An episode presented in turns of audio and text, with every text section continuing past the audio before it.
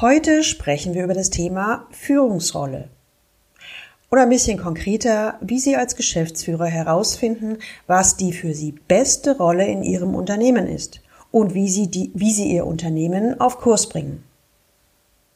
Die Frage, wie finde ich heraus, was die für mich beste Rolle im Unternehmen ist? Und auch, wie gehe ich das an? Beziehungsweise, wie setze ich denn dieses Konzept im Unternehmen um? Und die dritte Frage, wie sorge ich dafür, dass ich mich dabei nicht wieder verliere? Auf diese Fragen finden wir heute Antworten. Willkommen zu meinem Podcast Leben an der Spitze für erfolgreiche Geschäftsführer und die, die es werden wollen. Ich bin Gudrun Happig und finde für Ihre individuellen Herausforderungen an der Führungsspitze Lösungen, die ganz allein für Sie gemacht sind und wirken.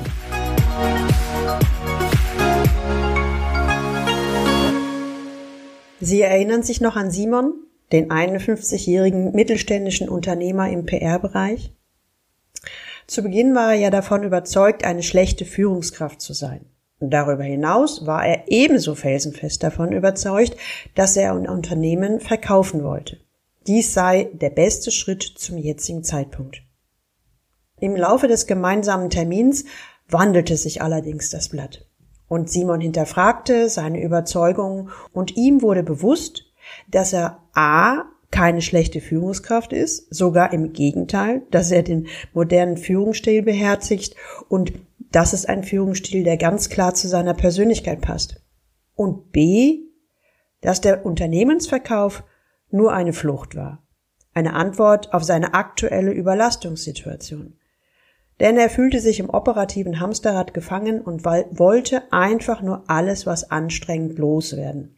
Nachdem ihm das klar war, war dann der Verkauf gar kein Thema mehr. Und C, in diesem Termin wurde auch deutlich, dass er sich über seine Rolle beziehungsweise die für ihn ideale Rolle im Unternehmen noch nie Gedanken gemacht hatte. Und ihm war auch klar, dass seine aktuelle Rolle nicht ideal für ihn war. Daher wollte er im nächsten Schritt folgende Fragen klären. Wie finde ich die für mich beste Rolle in meinem eigenen Unternehmen? Simon formuliert, dass es wie in der Vergangenheit nicht mehr funktioniert, das ist mir schon klar. Also ich weiß, dass ich was ändern muss. Na, beim letzten Mal kamen wir ja auch auf das Thema Rolle. Ganz ehrlich, wie wir das angehen, habe ich echt noch keinen Plan habe ich, ich wünsche mir jetzt quasi wie so ein Navigator, also irgendwie, der sowohl mir als auch dem Unternehmen in dieser Umbruchphase zur Seite steht. Meine Vorstellung ist so, dass ich dabei die Dinge nicht nur konzeptionell erarbeiten möchte, sondern ich möchte auch jemanden an meiner Seite haben. Also der bei der Schritt-für-Schritt-Umsetzung konsequent als Ansprechpartner zur Verfügung steht. Frag ich, kann ich mich da auf Sie verlassen? Also nochmal ganz konkret auf den Punkt gebracht, stelle ich mir die Frage, erstens, was ist die für mich beste Rolle in meinem Unternehmen? Und wie führe ich mein Unternehmen? Ich habe das ja irgendwie nie gelernt, sondern immer nur aus dem Bauch gemacht. Und was sind jetzt konkrete, sinnvolle Schritte? Das sind doch wirklich sehr klare Fragen und ich fühle mich gefordert, auch in der gleichen Klarheit darauf zu antworten. Also erstens, im ersten Schritt kümmern wir uns um die Rolle von Simon. Wie machen wir das? Wir reflektieren die bisherige Rolle und schauen nach Alternativen. Im zweiten Schritt kümmern wir uns um ganz konkrete nächste Umsetzungsschritte. Also kein, kein theoretisches Zeugs, sondern schrittweise, damit auch Simon wieder den Boden unter den gerade schwankenden Füßen bekommt. Also immer wieder Schritt für Schritt, was ist jetzt konkret der nächste kleine Schritt nach vorne. Okay, jetzt ist der Fahrplan klar. Ich frage Simon, Simon, Sie haben erzählt, dass Sie als alleiniger Inhaber ein ungefähr 60 Mitarbeiter großes Unternehmen führen. Also es ist Ihr Unternehmen. Was halten Sie denn von der Idee, wenn es Ihr Unternehmen ist, dass sie sich auch die für sie ideale Rolle aussuchen können. Hm, Simon schaut mich verständnislos an. Äh, das verstehe ich jetzt nicht. Also bislang habe ich immer gedacht, wenn es schon mein Unternehmen ist, dann muss ich auch der Unternehmer sein, sprich an der Spitze des Unternehmens stehen. Da gibt's überhaupt kein Partout. Ich antworte ihm, Simon, kennen Sie Bill Gates? Er antwortet, das ist doch der Chef von Microsoft, oder? Also, irgendwie versteht er, glaube ich, meine Frage nicht so richtig.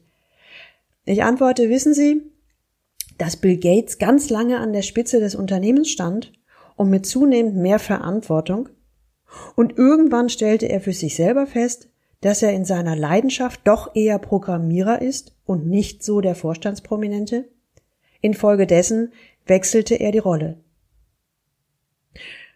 Simon übernimmt das Wort und fährt weiter fort. Sie meinen, wenn Bill Gates das kann, also die Rolle wechseln, dann kann ich das auch? Ja, so ungefähr. Ich schmunzel.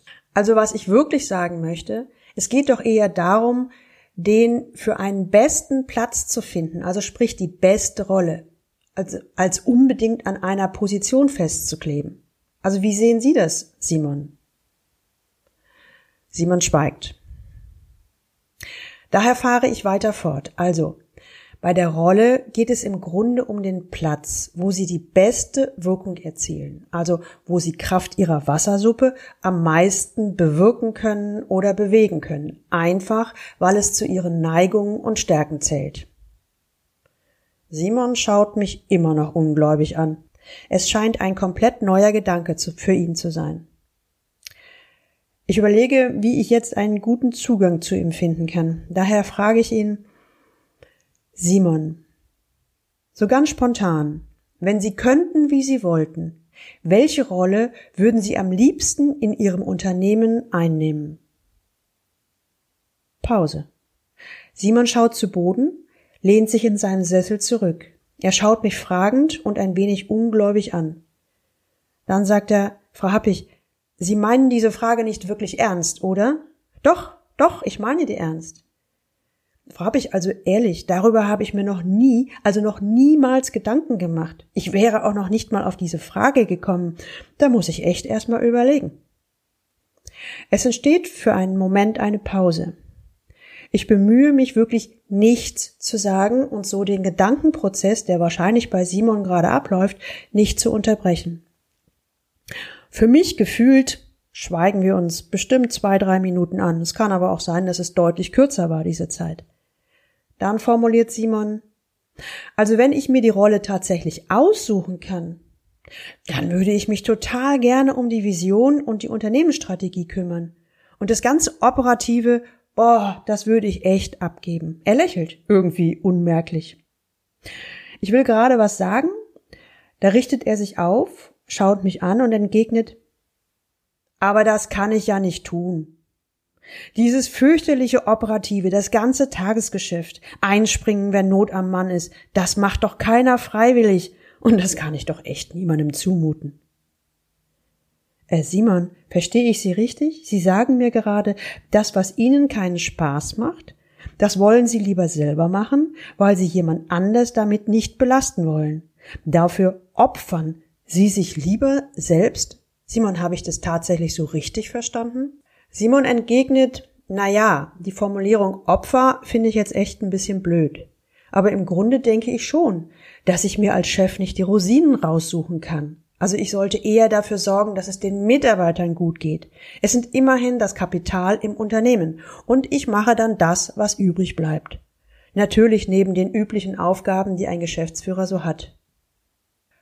Äh, jetzt bin ich ein wenig sprachlos hm, ich muss mich ein wenig sammeln und überlegen, wie ich den nächsten Dialog starte. Denn es geht schon darum, den Simon jetzt mitzunehmen und möglicherweise eine andere, für ihn neue Perspektive einzunehmen. Simon, beginne ich. Können Sie sich rein theoretisch vorstellen, dass es jemanden gibt, dem das operative Tagesgeschäft sogar Spaß macht? Ich warte und schaue, was passiert. Simon, äh, Sie meinen das in echt, oder? Ja, genau. Simon, können Sie sich vorstellen, dass es jemanden gibt, dem das operative Tagesgeschäft Spaß macht? Ich sehe förmlich seine Gedanken, wie es bei ihm rattert, und er versucht, diesen für ihn völlig neuen Gedanken zu denken und wenigstens für einen Moment zuzulassen. Nach einer ganzen Weile sagt er, nun ja, sagt er, ja, also theoretisch schon. Diesen Moment nutze ich als Chance und frage ihn, sagen Sie mal, Simon, wie wäre es denn für Sie, wenn Sie sich ab sofort für die Unternehmensvision und die Unternehmensstrategie engagieren? Äh, ich kann förmlich zugucken. Simons Gesichtsfarbe wechselt. Es kommt irgendwie Leben in seinen Körper. Seine Gesichtszüge verändern sich. Er schaut mich an und strahlt. Frau Happig, das wäre einfach fantastisch. Ich hätte so viel Spaß und Lust auf diese Aufgaben. Dann könnte ich mich mal so richtig um die Ausrichtung des Unternehmens kümmern, also mal so mehrere Stunden am Stück. Ich frage ihn, und was würde das für Ihr Unternehmen bedeuten? Wahrscheinlich würden wir einen Wahnsinnssprung nach vorne machen. Klar, wenn ich mich im Schwerpunkt auf meine Stärken fokussiere, dann kommt da natürlich viel mehr raus, als wenn ich mich zu 70 Prozent mit Dingen beschäftige, die mich nerven. Ich selbst merke, dass ich Lust bekomme, diese motivierende Stimmung zu nutzen und stelle ihm ziemlich spontan folgende Frage. Simon, wer in Ihrem Unternehmen fällt Ihnen denn ein, der die operativen Aufgaben gerne übernehmen würde? Simon denkt nicht lange nach, sondern antwortet sofort die Miriam. Die ist extrem strukturiert, zuverlässig, liebt To-Dos und Prozesse.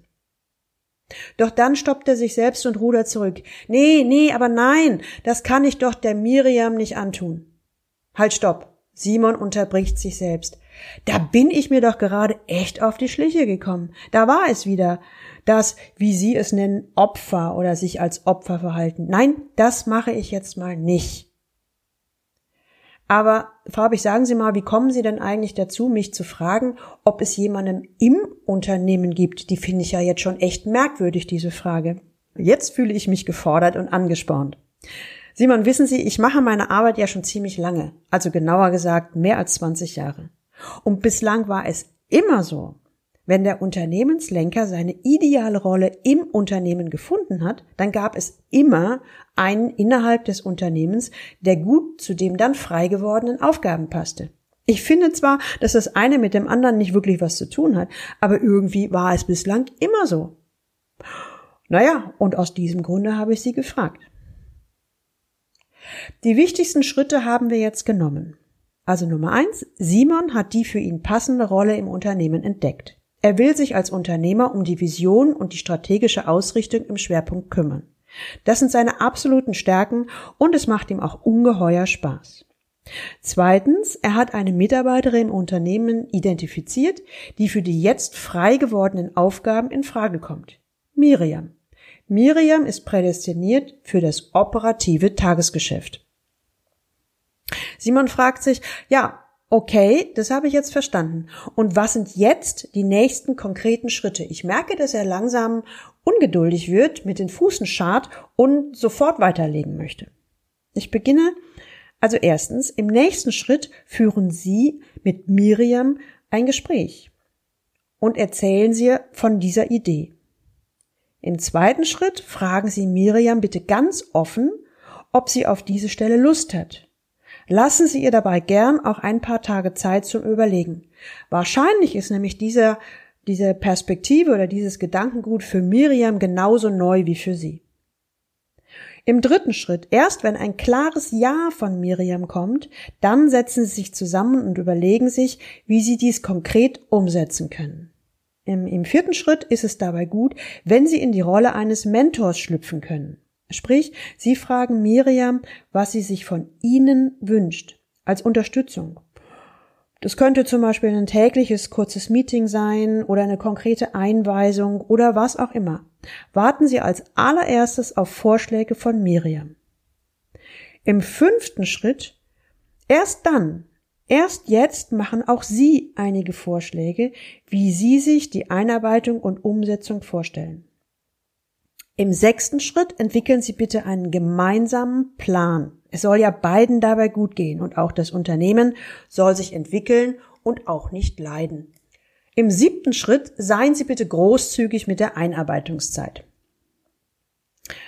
Simon, ich frage Simon, was er denn so spontan denkt, wie lange die Einarbeitungszeit wohl braucht. Und er merkt so, dass er sich etwa auf sechs bis zwölf Monate eingestellt hat. Naja, und wenn es dann 18 Monate werden, geht es auch noch. Bei der Vorstellung, dass ich mich bald ganz und gar auf die strategischen und visionären Aufgaben kümmern kann, oh, da werde ich schon ganz freudig und ungeduldig. Simon und ich verabreden uns, dass wir in etwa zwei wöchentlichen Strategietelefonaten immer kurzfristig verabreden, was von dem, was er vorhatte, geklappt hat oder noch nicht geklappt hat. Und was er sich für die nächsten zwei Wochen vorgenommen hat. Also ganz konkrete To-Dos. Warum machen wir das? Das gibt ihm nämlich den nötigen Rahmen, an seinem Vorhaben konsequent dran zu bleiben. Sie erinnern sich, in der letzten Folge hatte Simon von sich selbst behauptet, er hat zwar immer ganz gute Ideen, aber mit der konsequenten Umsetzung hapert's. Und dieser, diese kontinuierliche Vorgehensweise, sprich alle zwei Wochen machen wir ein ganz kurzes Strategietelefonat, hilft ihm, bei der Stange zu bleiben. Am Ende dieses Termins frage ich Simon, was er denn von heute mitnimmt. Und da formuliert er, also erstens, ich bin ja echt begeistert von meiner neuen Rolle. Ich bin auch immer noch ganz fasziniert von der Idee, dass ich mir ja meine Rolle aussuchen kann und dass dies kein Wünsch was Kino ist, sondern im Gegenteil, dass das fürs Gesamtunternehmen sogar am besten ist, wenn ich genau an dem Platz und in der Rolle wirke, wo ich am leistungsfähigsten bin. Das ist eigentlich ja total logisch, aber ich bin vorher nie darauf gekommen oder habe es bislang auch noch nie so gesehen. Zweitens, dann bin ich echt immer noch platt, wie sehr ich mich selbst behindert habe, indem ich dachte, die doofen Arbeiten muss ich selbst übernehmen. Ich bin gar nicht auf die Idee gekommen, dass es Mitarbeiter gibt, die das sogar richtig gerne tun, auf das ich so gar keine Lust habe. Ja, und im dritten Schritt, das ist echt die Krönung, dass es sogar in meinem Unternehmen eine tolle Mitarbeiterin gibt, die sogar Lust darauf haben könnte. Und viertens, dass ich jetzt auch einen ganz klaren Plan habe oder so einen Schritt-für-Schritt-Weg oder wie man es nennen kann, wie ich diese doch wirklich innovativen, ganz konkret in meinen Alltag umsetze. Ich mag es ja pragmatisch und konkret und das ist fernab von jeder Theorie. Also ich fühle mich jetzt schon deutlich entlastet. Ich habe Freiraum zum Gestalten und für neue Ideen und ich freue mich jetzt schon so richtig auf die Zukunft mit und in meinem Unternehmen. Dabei habe ich vor noch wenigen Wochen angenommen, dass der Unternehmensverkauf der richtige Schritt wäre. Mir selber ist bewusst geworden, dass ich doch tatsächlich immer wieder auch nach meinen Wünschen, Bedürfnissen und Stärken schauen darf und auch muss. Und dass es nicht nur Pflichten gibt, die abgearbeitet werden müssen, sondern dass es auch Stärken und Leidenschaften gibt, die ich in meiner Rolle als Geschäftsführer in meinem Unternehmen ausleben darf und muss, und zwar nicht nur aus Egoismus, sondern zum Wohle aller, also für mich selbst und auch für das Unternehmen. Interessiert es Sie, wie es bei Simon im Unternehmen weitergegangen ist?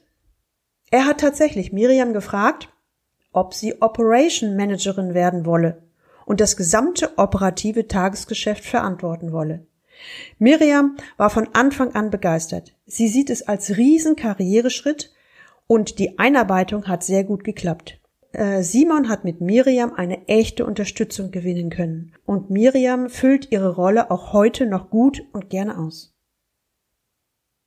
Wenn Sie das auch kennen, dass Sie glauben, dass Sie verpflichtet sind, gewisse Aufgaben übernehmen zu müssen, weil, boah, im Zweifelsfall aus der Pflicht heraus, dann können Sie jetzt Folgendes tun, also so als ganz praktischen und pragmatischen Tipp.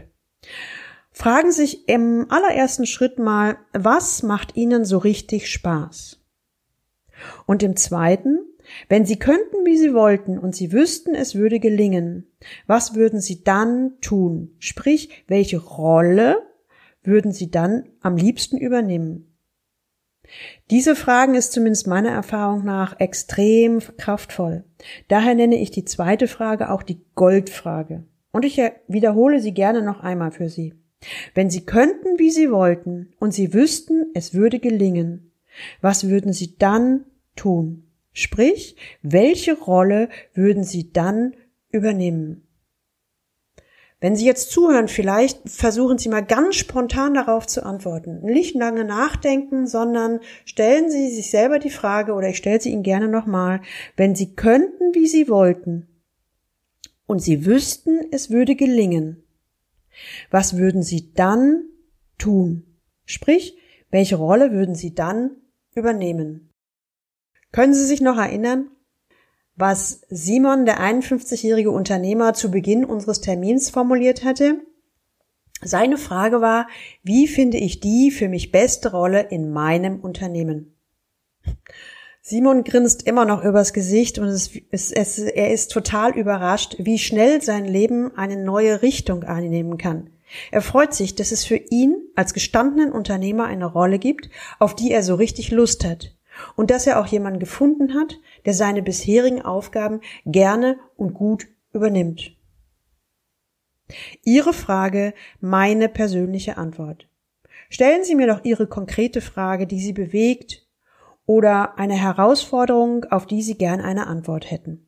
In regelmäßigen Abständen wähle ich einzelne Fragen aus und beantworte sie individuell in einer Podcast-Folge. Schreiben Sie mir unter info at galileo-institut.de. Und jetzt wünsche ich Ihnen viel Freude beim Leben an der Spitze. Musik